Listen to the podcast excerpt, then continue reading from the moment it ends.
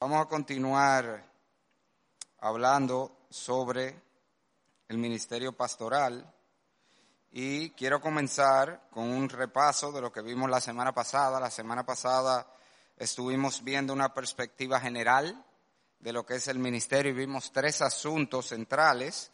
Lo primero es la importancia, por qué es tan importante que hagamos esto bien bíblicamente centrado en la palabra. Lo primero es que el pastor, un pastor, marca la doctrina de la iglesia.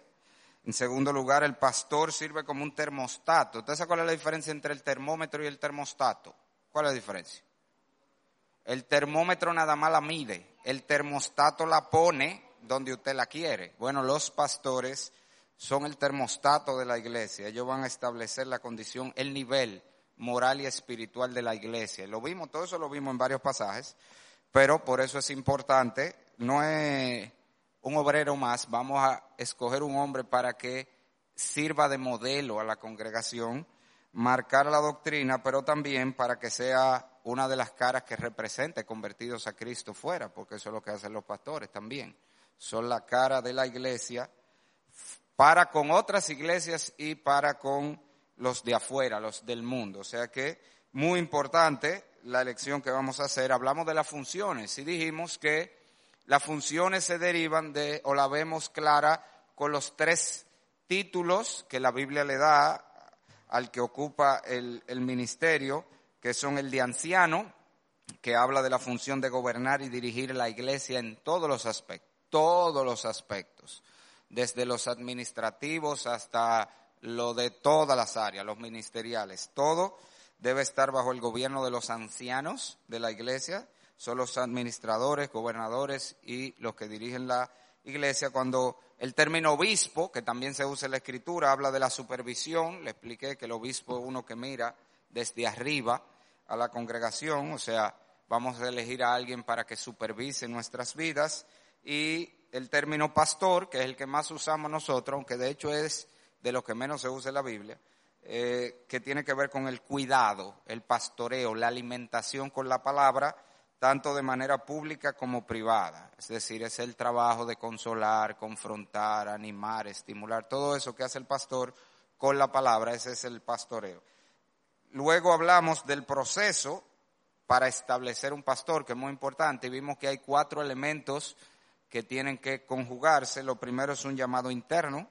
El hombre tiene un deseo por la obra, y le vuelvo a enfatizar eso, es por la labor, no es por el cargo, no es por el título, no es que se le nombre pastor, es lo que siente una compulsión a hacer la labor pastoral, que por eso le decía que no ponemos a un hombre que nunca se le ha visto ningún interés en cuidar las almas, en velar por las almas, en ministrar a otros, buscamos un hombre que ya estaba haciendo eso, porque eso es lo que muestra, que él tiene una compulsión por el ministerio pastoral y obviamente ese llamado interno también son las calificaciones y aptitudes, que como vamos a comenzar a ver hoy, de eso que vamos a hablar, no es solo que tenga un deseo por servir en el ministerio, sino que cumpla con los requisitos que Dios manda, eso es parte del llamado interno, pero también hay un llamado externo, el externo es de la gente, ¿verdad? Y es, hay gente que reconoce que Él cumple los requisitos y no solo eso, que está en la disposición de someterse a su pastoreo. Por eso le decía que no se le puede imponer un pastor a una iglesia, porque eso como un matrimonio, la gente tiene que querer a ese hombre como su pastor. Y por eso es que nuestros estatutos está que 75% tiene que quererlo como pastor, si no, no es pastor. O sea, si no tiene oveja que lo quieren seguir, no es pastor. Entonces, el llamado externo es que hay un grupo de gente que los reconoce como que cumple los requisitos y que está dispuesta a someterse a su pastoreo, ese es el llamado externo. Está también el elemento de la capacitación, el hombre debe ser entrenado, o sea, no es que tenga el llamado interno externo y ya vamos a ponerlo, debe ser entrenado tanto en los aspectos teóricos, es decir, el conocimiento bíblico, como en los aspectos prácticos del ministerio antes de ser puesto en el ministerio. Debe involucrársele para que vaya siendo entrenado. Y entonces llegamos a lo que es la ordenación. La ordenación es el reconocimiento que hacen otros pastores ya establecidos de su llamado. Y fíjese que ese es el último punto de chequeo, como le decía la otra vez. La Biblia habla del presbiterio Presbiterio no es más que el cuerpo pastoral o cuerpo de ancianos. Presbítero es la palabra anciano y el presbiterio es el cuerpo de ancianos. Es decir, tiene que haber un grupo de pastores ya establecidos que también reconocen que el hombre es llamado y que está capacitado. Oye, todavía tenga el llamado interno, el llamado externo, la capacitación, no es ordenado al ministerio hasta que un grupo de pastores ya nombrados reconocen que el hombre está capacitado y apto, ¿ok? Tiene que ser así siempre. Y le ponía el ejemplo muy bueno de lo que hizo Dacuña recientemente, que como no había sido ordenado, él reunió todos los pastores de la ciudad, un día de evaluación hicieron con él de hacerle preguntas de todo tipo, de su vida, de su teología, de todo, y luego ese grupo de pastores lo ordenó. Así que debe ser, debe ser. Es una buena medida esa, de hecho, teología es algo que pudiéramos considerar, hacer eso con pastores cercanos, que no sea solo una decisión de nosotros dos, el cuerpo pastoral de aquí, sino involucrar a otros pastores en la decisión del hermano que se vaya a ordenar, luego que cumpla con todo esto, el interno, el externo y la capacitación, tener ese elemento. Pero la idea es que tiene que haber otros pastores ya ordenados, y eso es importante porque eso es lo que da la continuidad. Eh, debe haber una continuidad de autoridad delegada desde el primer siglo, en teoría. Pastores fueron delegando en otros pastores, que delegan en otros pastores, que delegan en otros pastores hasta que Cristo venga debe ser así. Todo eso es repaso nada más. Hoy vamos entonces a hablar, primera parte, le pongo aquí porque son muchos requisitos que la Biblia presenta, señores. Esto no es paje coco, son muchos requisitos. Nosotros vamos a comenzar a ver hoy, vamos a ver de hecho tal vez la mayoría en el día de hoy, basándonos principalmente en 1 Timoteo 3, 1 al 7. La semana que viene vamos a concentrarnos en otros requisitos y vamos también a ver algunos de Tito. Pero hoy no vamos a agotar todo lo de 1 Timoteo 3, pero vamos a comenzar a ver los requisitos. Hoy vamos a ver 14, 14 requisitos, lo vamos a ver rápido, la mayoría lo vamos a ver rápido. Pero todos esos requisitos comienzan con uno, que es el acápite general. Cuando el apóstol Pablo dice, si alguno anhela obispado, buena obra desea, pero es necesario, pero es necesario que el obispo sea irreprensible. Ese es ese es, por eso lo pongo aquí, esto es un corchete, yo no sé si ustedes lo ven, eh, porque ese es el requisito sombrilla. La idea es, en general, el hombre que va a ser elegido debe ser irreprensible. Y lo interesante es, esa palabrita en el original, data risa, es alguien al que no se le puede echar mano, es la idea. Es como que yo te dijera, dame una razón por la que él no puede estar en el ministerio y tú no encuentras qué decir. Esa es la idea de la palabra una razón, dame una, una, un argumento, y tú no encuentras qué decir. ¿Usted se acuerda lo que pasó con Daniel? Que sus enemigos buscaban con qué acusarle y no encontraron. Esa es la idea. Un hombre así, que nadie puede decir, es que no, porque es que él no encuentra nada que decir. Esa es la idea. Irreprensible. Obviamente eso no quiere decir que no peca, ¿eh? Porque si fuera sin pecado, nada más califica a Jesucristo, ¿verdad? El único pastor que puede haber. No es sin pecado. Ni, ni vamos a hablar de eh, eh, asuntos puntuales de un día, cualquiera le sale el cobre un día. Vamos, estamos hablando de la vida del hombre. En general es un hombre irreprensible. Y eso quiere decir que vive como cristianos, eh, como cristiano en todas las áreas de su vida. Ese es el punto. Que el hombre tiene un testimonio cristiano en todas las áreas de su vida. Hoy nosotros vamos a ver algunas de esas áreas y cambia un poquito el orden de las palabras que usa Pablo en Timoteo, están todas, las vamos a ver todas, pero cambié el orden para darle categorías, para que sea más fácil grabárselo. Entonces, es irreprensible en por lo menos cuatro áreas que vamos a ver hoy. La semana que viene vamos a ver otra, vamos a ver su vida familiar, su testimonio público, otras cosas. Pero hoy vamos a ver cuatro áreas en las que debe ser irreprensible, en las que nadie lo puede decir, no es que él tal, tal cosa. Esas áreas son en su relación con el sexo opuesto, en su dominio de sí mismo, en su trato con otras personas y en su relación con los bienes materiales. Como les dije, hay más áreas, ¿eh? Ahí no estamos hablando todavía de su familia, ni del gobierno de su casa, ni de su madurez espiritual en general. Estamos hablando específicamente cuatro grupos de áreas, cuatro áreas donde vamos a buscar varios requisitos en cada uno de ellos pero ese es el punto. Irreprensible en todo esto que sigue. Esa es la idea del pasaje. En su relación con el sexo opuesto, nada más hay una cosa que se nos dice y es esto, que sea marido de una sola mujer. Este, a pesar de que es el primero, es el que más tenemos que abundar, porque es el que más opiniones hay de lo que la Biblia quiere decir. Los otros lo vamos a tratar la mayoría mucho más rápido, pero ¿qué quiere decir Pablo con marido de una mujer? La expresión en el original es literalmente hombre de una mujer, eso es lo que dice, hombre de una mujer. Hombre de una mujer. ¿Qué quiere decir Pablo? Bueno, hay quienes dicen que eso significa que el pastor tiene que estar casado obligatoriamente, porque él es hombre de una mujer. El problema de eso es que eso descalificaría a mucha gente para el ministerio, no solamente en la historia cristiana de la Biblia, porque Pablo no era casado, Silas no era casado y eran ministros, ¿ok?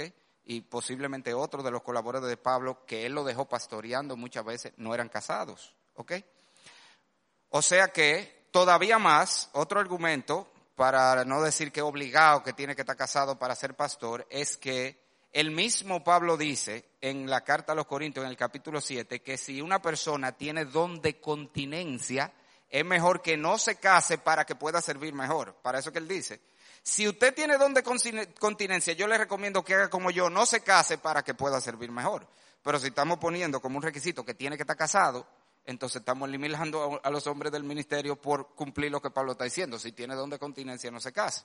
O sea que no creo que el, apóstol se está refiriendo a que tiene que ser casado obligado. Con todo, lo mejor es que esté casado. Si no tiene don de continencia, lo mejor es que esté casado. El matrimonio se presenta en la Biblia como una de las medidas de seguridad contra el pecado sexual. Y señores, son tres F ¿Usted sabe cuáles son las tres F? La tres F de fracaso del pastorado. ¿Cuáles son las tres F? Faldas es la primera. Falda, finanza y fama. Esas son las tres. Se cree la última Coca-Cola del desierto porque tiene una iglesia grande, se echa a perder, empiezan a hacer de todo, como uno ahí que pasó en Estados Unidos, que comenzó, él hizo un libro y como no se vendía, creó una compañía fantasma y comenzó a comprarlo él mismo el libro para convertirlo en un bestseller. Porque es que cuando tú llegas a un punto de fama, tú no quieres perder esa fama, entonces tú vas a hacer lo que sea. Entonces la fama, las finanzas, el mal manejo del dinero, pero las faldas. Entonces, si ese es uno de los peligros grandes del pastorado, y la Biblia nos presenta como una medida de seguridad contra el pecado sexual el matrimonio, pues entonces es recomendable que sea un hombre casado. Con todo, no podemos ponerlo como un requisito obligatorio, por lo menos entiendo yo por lo que veo en la palabra. Hay quienes dicen que marido de una mujer también tiene que ver con que no sea polígamo, que no podía tener dos mujeres, ni tres ni cuatro. Y también yo digo, de verdad, Pablo tenía que escribir eso. La iglesia ni siquiera se hubiera aceptado un polígamo. O sea, la iglesia no iba a permitir la poligamia, ni siquiera entre creyentes normales, mucho menos para un pastor. No creo que se refiera a poligamia. Además de que el término se usa para las viudas que van a ser puestas en la lista de ayuda, la misma expresión pero al revés, mujer de un solo hombre, y en ese caso no puede ser poligamia, por esa sencilla razón no existía la poligamia femenina, o sea que no puede estar hablando de eso. Hay quienes entienden, y yo me inclino más a, este punto de vista, creo que eso se refiere simplemente, como le pongo aquí, su relación con el sexo opuesto, la idea de que si es, si es casado, sea un hombre que tiene su mente, corazón y su cuerpo pertenecen a una sola mujer, esa es la idea.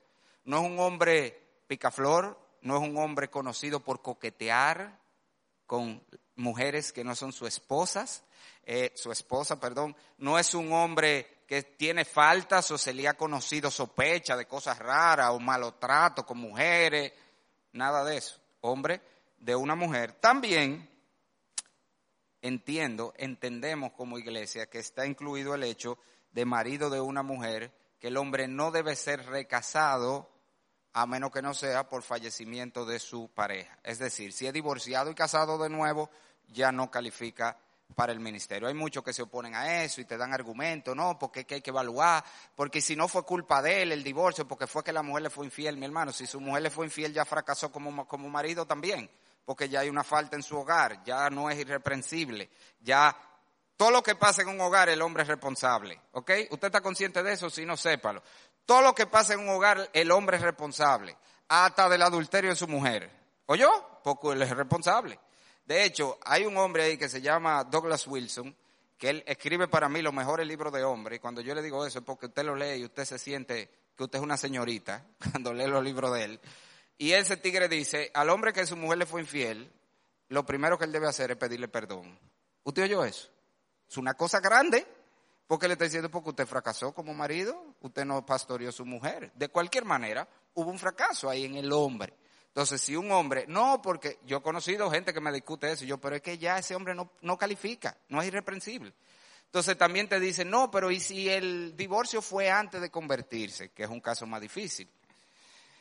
Pero el problema que aún ahí, si nosotros tomamos el espíritu del pasaje, el espíritu del pasaje es que este hombre lo queremos para que sirva de modelo a la congregación.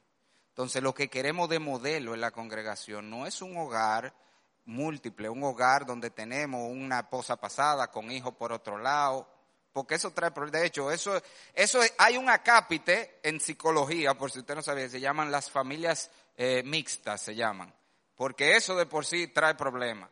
Entonces, no queremos eso para que sea el modelo. Queremos un hogar, como manda la Biblia, un hombre que se casa y más nunca se separa esa mujer hasta que se muere uno de los dos. Eso es lo que queremos modelar a la congregación y que tiene, por supuesto, una buena relación con su pareja, que lo vamos a ver en su relación familiar. Pero la idea es que marido de una sola mujer tiene que ver con su trato con el sexo opuesto y con el hecho, posiblemente, de que no sea una persona divorciada. Con todo, créame que por ahí un reguero de pastores divorciados. Un reguero. Hasta aquí en nuestro país. Y el, uno que le encanta a todo el mundo aquí, el Charles Stanley, es divorciado. Por si usted no sabía, Charles Stanley divorciado. Sí, no me mires raro, Charles Stanley divorciado. ¿Eh? ¿Eh? Pero no tienes que ver, pero divorciado. Charles Stanley. Para que usted lo sepa, ¿eh? Ah, me dice, yo no me entero, que como yo no sigo la farándula. Él me dice que después se arregló con la mujer y ella se murió, o sea que ya, ya se salvó. Pero, pero él era divorciado y seguía en el ministerio. La iglesia le puso como requisito que simplemente no se podía casar más, pero eh, la mujer lo había dejado, lo había dejado a él.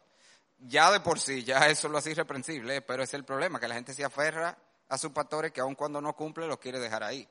Pero bueno, eh, eso es en cuanto a relación con el sexo opuesto. El segundo grupo, entonces, dijimos que tiene que ver con su dominio de sí mismo. Ahí hay varios elementos que la Biblia nos presenta. El primero de ellos es que tiene que ser sobrio. Yo le puse aquí en chiquito, que usted no lo va a ver, pero porque que muchas de estas palabras no suenan para nosotros a lo que quiere decir en el original, porque sobrio ahí usted entiende que alguien ha comedido. La idea de esa palabra es moderado. O sea, no, no tiene nada que ver con la bebida, es moderado es una persona que no es dada a excesos en ningún área de su vida.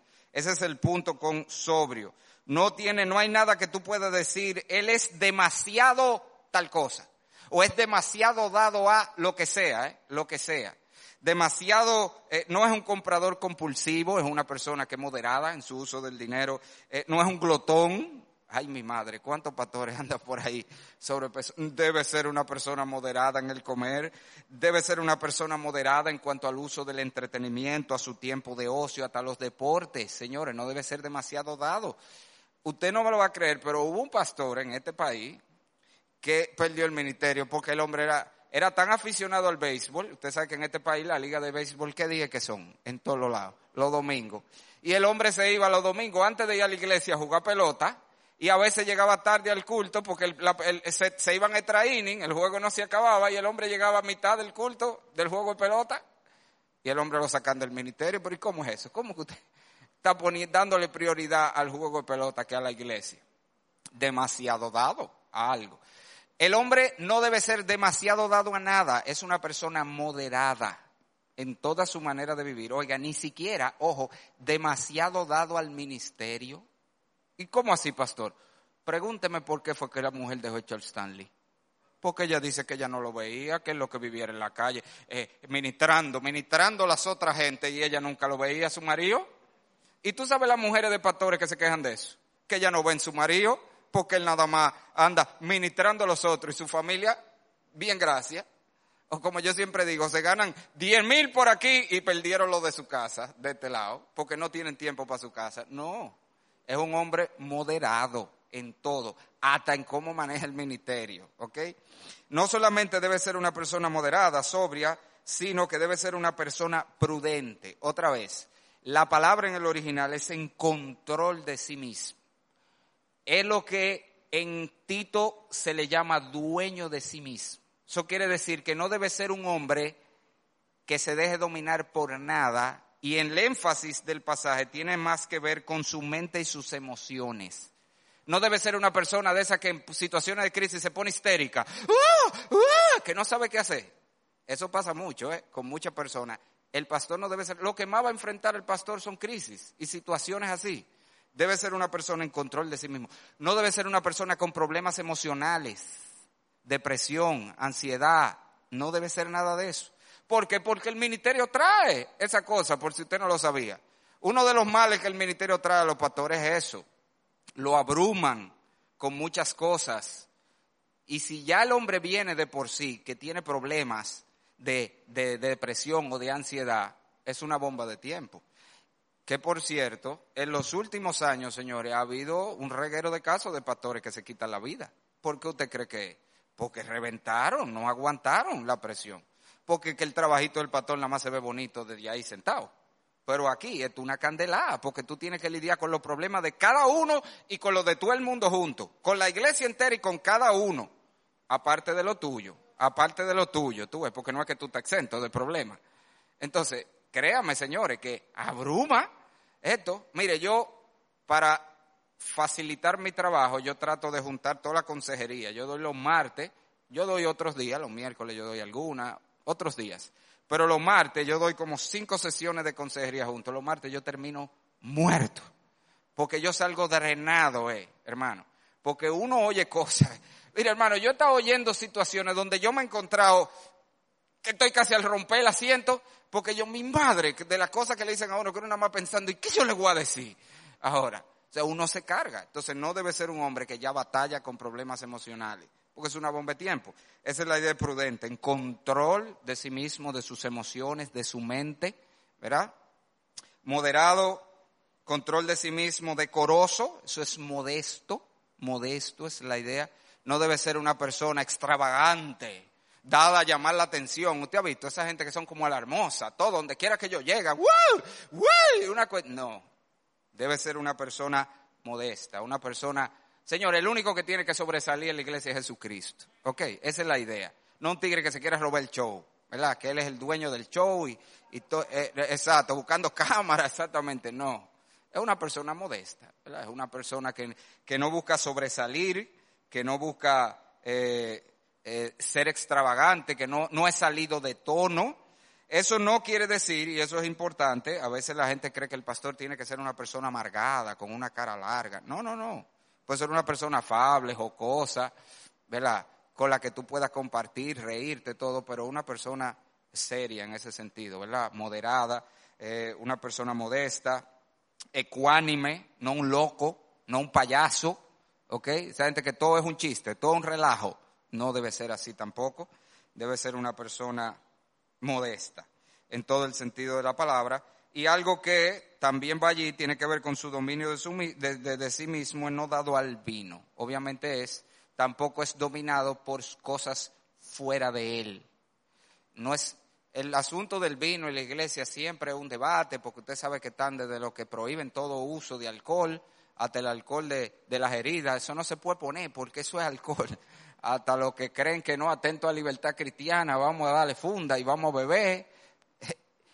Y hay que tener el balance en ese extremo, pero en general no dado al vino, no una persona conocida como bebedor, esa es la idea, no es una persona conocida como un bebedor, ese es el punto de no dado al vino.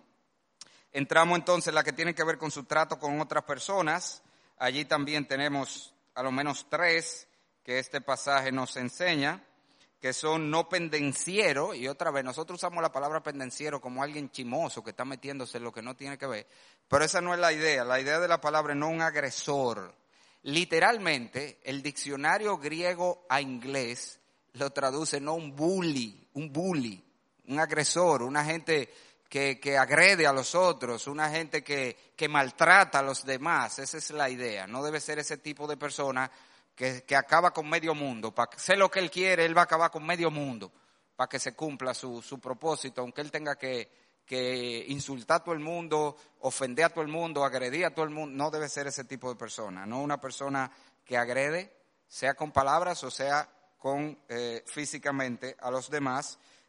Por el contrario, entonces, las otras dos son lo contrario a eso, debe ser una persona amable, una persona cortés, una persona que sabe tratar con la gente, con la que le gusta estar la gente, ¿verdad? Amable y apacible, que como su nombre lo dice, es una persona de paz. No es contencioso, no he dado los pleitos, no le gusta tener problemas con nadie.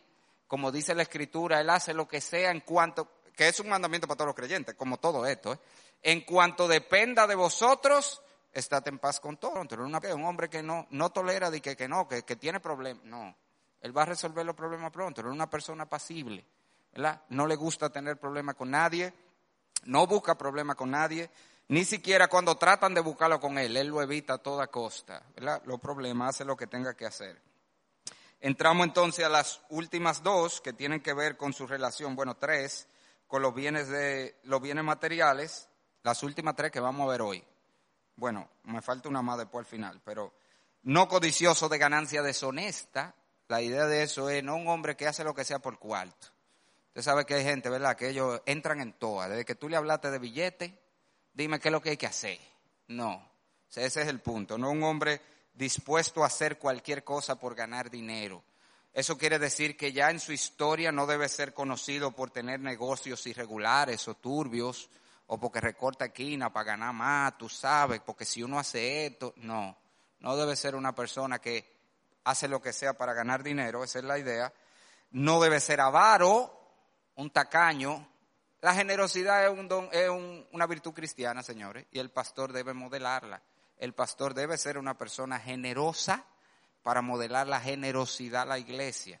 No debe ser un agarrado. Todo no, espérate, hey, aguanta, que te está llevando una uña más. No, eso no es del pastor. No debe ser una persona avara, agarrada con lo material. Por el contrario, ahí es donde entra lo de hospedador, que tiene que ver, dicen por ahí, que el pastor no solo debe tener su corazón abierto, sino también la puerta de su casa para la gente. Entonces la idea es que este hombre está dispuesto a ofrecer todo lo que tiene, a ponerlo a la disposición de la obra.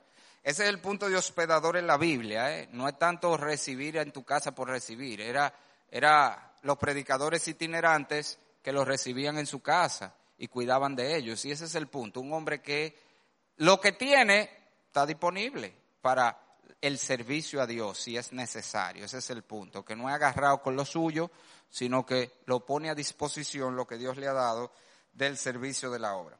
Entonces, lo último que vamos a ver hoy, la puse aquí abajo, miren, le pongo otro colchetico aquí abajo, y la puse aquí abajo por varias razones, y es apto para enseñar. Ese es un requisito importante tan importante que lo puse aquí abajo por varias razones. Una, porque ya no me cabía aquí arriba. Usted ve que se me llenó el espacio. No, pero no solo por eso. Fíjese que le pongo el colchetico aquí, porque es que él no solamente enseña con palabras, es que él debe enseñar todo esto con su vida a la iglesia. Este hombre debe enseñar lo que la Biblia dice y después decirle, míreme para que ustedes vean cómo es. Esa es la idea. Él debe enseñar con sus palabras y con su vida. Todas las áreas de su vida. Pero también lo puse aparte porque este asunto es un asunto crítico que a veces lleva a que se elijan hombres de manera errónea, en los dos extremos. Por un lado, con mucha frecuencia todo el mundo cree que porque un hombre habla bonito debe ser pastor. Y eso pasa mucho.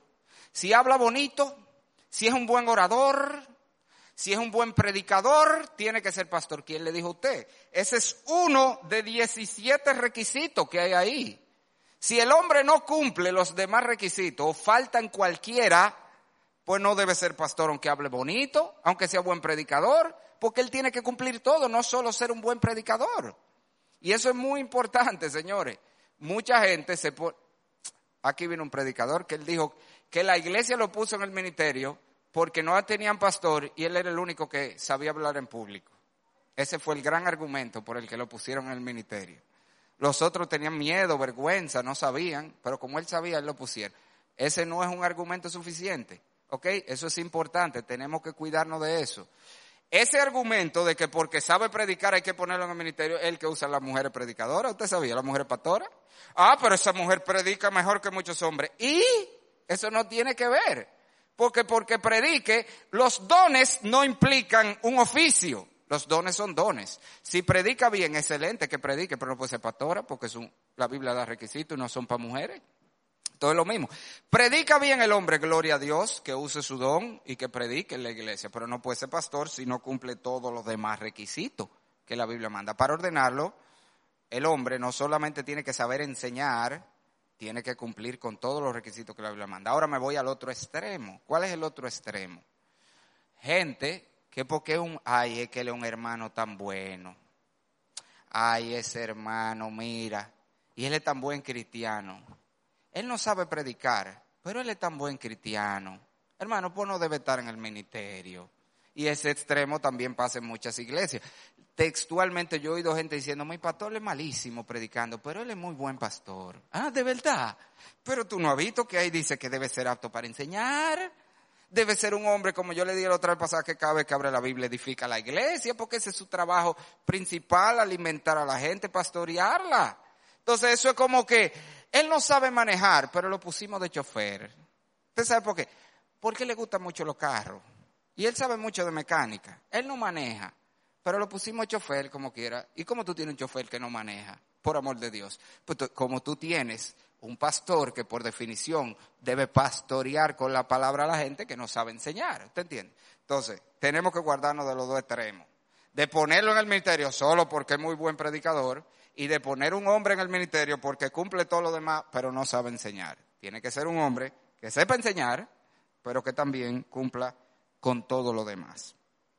Concluyo con tres cositas rápidamente que quiero que usted tenga presente. Una, que estas cualidades son de todos los creyentes, por si acaso usted cree que esto es del pastor nada más. Todo eso que usted vio ahí que yo le puse, todo eso que está ahí, es lo que deberíamos ser todos. Simplemente, como el pastor tiene que ser el modelo, en él tenemos que asegurarnos que, cumpla con todo eso. Pero nada más el pastor que tiene que ser marido de una mujer. Nada más el pastor que tiene que ser moderado, control de sí mismo, modesto, no dado al vino. No, son todos los cristianos que deben ser así. Se está describiendo lo que debe ser un cristiano. Y el que vamos a poner en el ministerio como lo que queremos, como va a ser modelo a la iglesia de cristianismo en todas las áreas, tenemos que asegurarnos que lo cumpla, todos esos requisitos. Pero eso es lo primero que yo creo que usted se lleve de aquí, que tenga presente, que no es de, a pesar de que tenemos que asegurarnos que el hombre que vamos a elegir cumpla con todo eso, todo eso que yo he hablado hoy debemos estarlo persiguiendo todos como cristianos, porque son las cualidades de lo que es un hombre de Dios, como manda la palabra. Lo segundo que quiero que usted sepa, hermano, es que por supuesto nadie cumple 100% de esto el 100% de su vida. ¿Ok? Por eso, como le dije, lo que vamos a evaluar es el patrón general de su vida. ¿Qué es lo que estamos diciendo? Ah, no, pero yo vi que ese hermano una vez insultó a otro. Está bien, eso puede ser. Toda la vida ha hecho eso. No una vez. Pues entonces. No, pero mira, ese hermano una vez, qué sé yo, una vez se puso de agarrado y no quiso ayudar en una cuestión, pero es un tacaño siempre, o una vez. Usted me está entendiendo. La idea es, no vamos a juzgar a los hombres, no vamos a ir con una lupa a ver cada día de su vida, obviamente dependiendo de la magnitud de la falta, pero la idea es que en sentido general, la persona es así, eso es lo que él es, en general. A todo el mundo le sale el cobre un día, ¿ok? Pero en sentido general es el patrón de su vida. Y lo tercero que debemos tener presente es que puede ser que al evaluar todos los candidatos que tengamos, que hasta ahora solo son tres, veamos que todos lo cumplen, estas cosas. Gloria al Señor, ojalá sea así. Seamos sabios al evaluar. Todavía nos faltan un regalo de cualidades, ¿eh? nada más vimos las primeras. Pero ojalá todos la cumplan. Entonces, ¿qué es lo que hacemos, pastor? Bueno, cogemos lo mejor, dice la Biblia, el que más cercano esté, el que más se apegue a esta cosa, eso es lo que vamos a hacer nosotros, ¿ok? Como la Biblia nos llama a escoger entre lo bueno y lo mejor, lo mejor, eso es lo que vamos a hacer, ¿ok? Porque ojalá, ojalá, ojalá la brega sea encontrar, óyeme, que toditos son demasiado idóneos. Ojalá esa sea la batalla que tengamos después de terminar de revisar todo esto y nosotros hacer un trabajo concienzudo, ¿ok? Pero le pongo aquí, tenemos que evaluar objetivamente, hermano. Ese es mi temor más grande aquí. De verdad, se lo, se lo voy a decir. Mi temor es que no evaluemos objetivamente. ¿Usted sabe lo que quiere decir eso? Que votemos por, es que este es mi amiguito. No, hermano. Es, muy serio lo que está en juego aquí. Y yo, otra vez, no estoy diciendo que eso pueda pasar o esté pasando, pero puede ser porque cada uno de los hermanos que son candidatos tiene hermanos que son más allegados a ellos. Entonces usted puede sentirse que en lealtad a su hermano, a su amigo, usted por él es que tiene que votar cuando usted ve que el otro es más idóneo. Entonces, hermano, esto tenemos que hacerlo objetivamente, objetivamente, porque tenemos una responsabilidad delante de Dios de evaluar estos hombres. No es porque es mi amigo, es porque cumple lo que la Biblia manda, que yo voy a votar por ese hombre si entiendo que debe estar en el ministerio para nosotros. Y con eso llegamos a la parte de las preguntas. Pregunta, duda, comentario. Recuerde que hay todavía muchos otros requisitos, todavía no hemos hablado de la vida familiar, de sus hijos, de su mujer, vamos a hablar de todo eso la semana que viene, vamos a hablar de su testimonio en el mundo, vamos a hablar de su madurez, todo eso son cosas que faltan. Pero hasta aquí, preguntas, dudas. Sí, Allá, mira, René.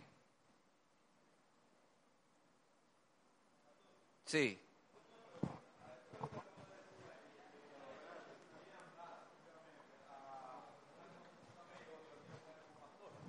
Pero la pregunta es, o sea, ¿cómo si yo soy más cercano a esa persona y gracias a eso que yo puedo conocerla y ver esa cualidad de esa persona, yo entonces al no conocer a la otra persona voy a ser objetivo en Claro, ah, sí, eso es muy buena pregunta. Y te voy a decir, es muy bueno lo que tú acabas de decir, porque va hacia al revés.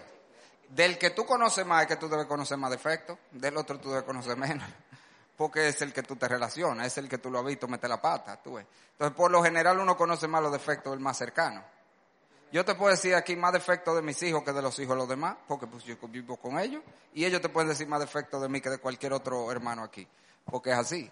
O sea que en realidad, de ese que tú vas a conocer más defectos. Ahora, ¿qué es lo que tenemos que hacer? Estamos en un proceso y usted debe acercarse a todos los otros. Aquí debemos, todo el mundo debe hablar con todos los candidatos y preguntarle, porque si ellos quieren ser candidatos tienen que estar dispuestos a que usted le pregunte de su vida, de lo que sea, de todo esto que estamos hablando. Y cuando hablemos de su familia, de su familia, que usted le pregunte y ellos tienen que ser abiertos para responder. Entonces, esa es la idea. Nada, al final, por eso uno debe tratar de ser lo más objetivo posible, pero Señor no de gracia. Dale. Esa era, era por ahí la cosa. Ah, mira, ya tuve.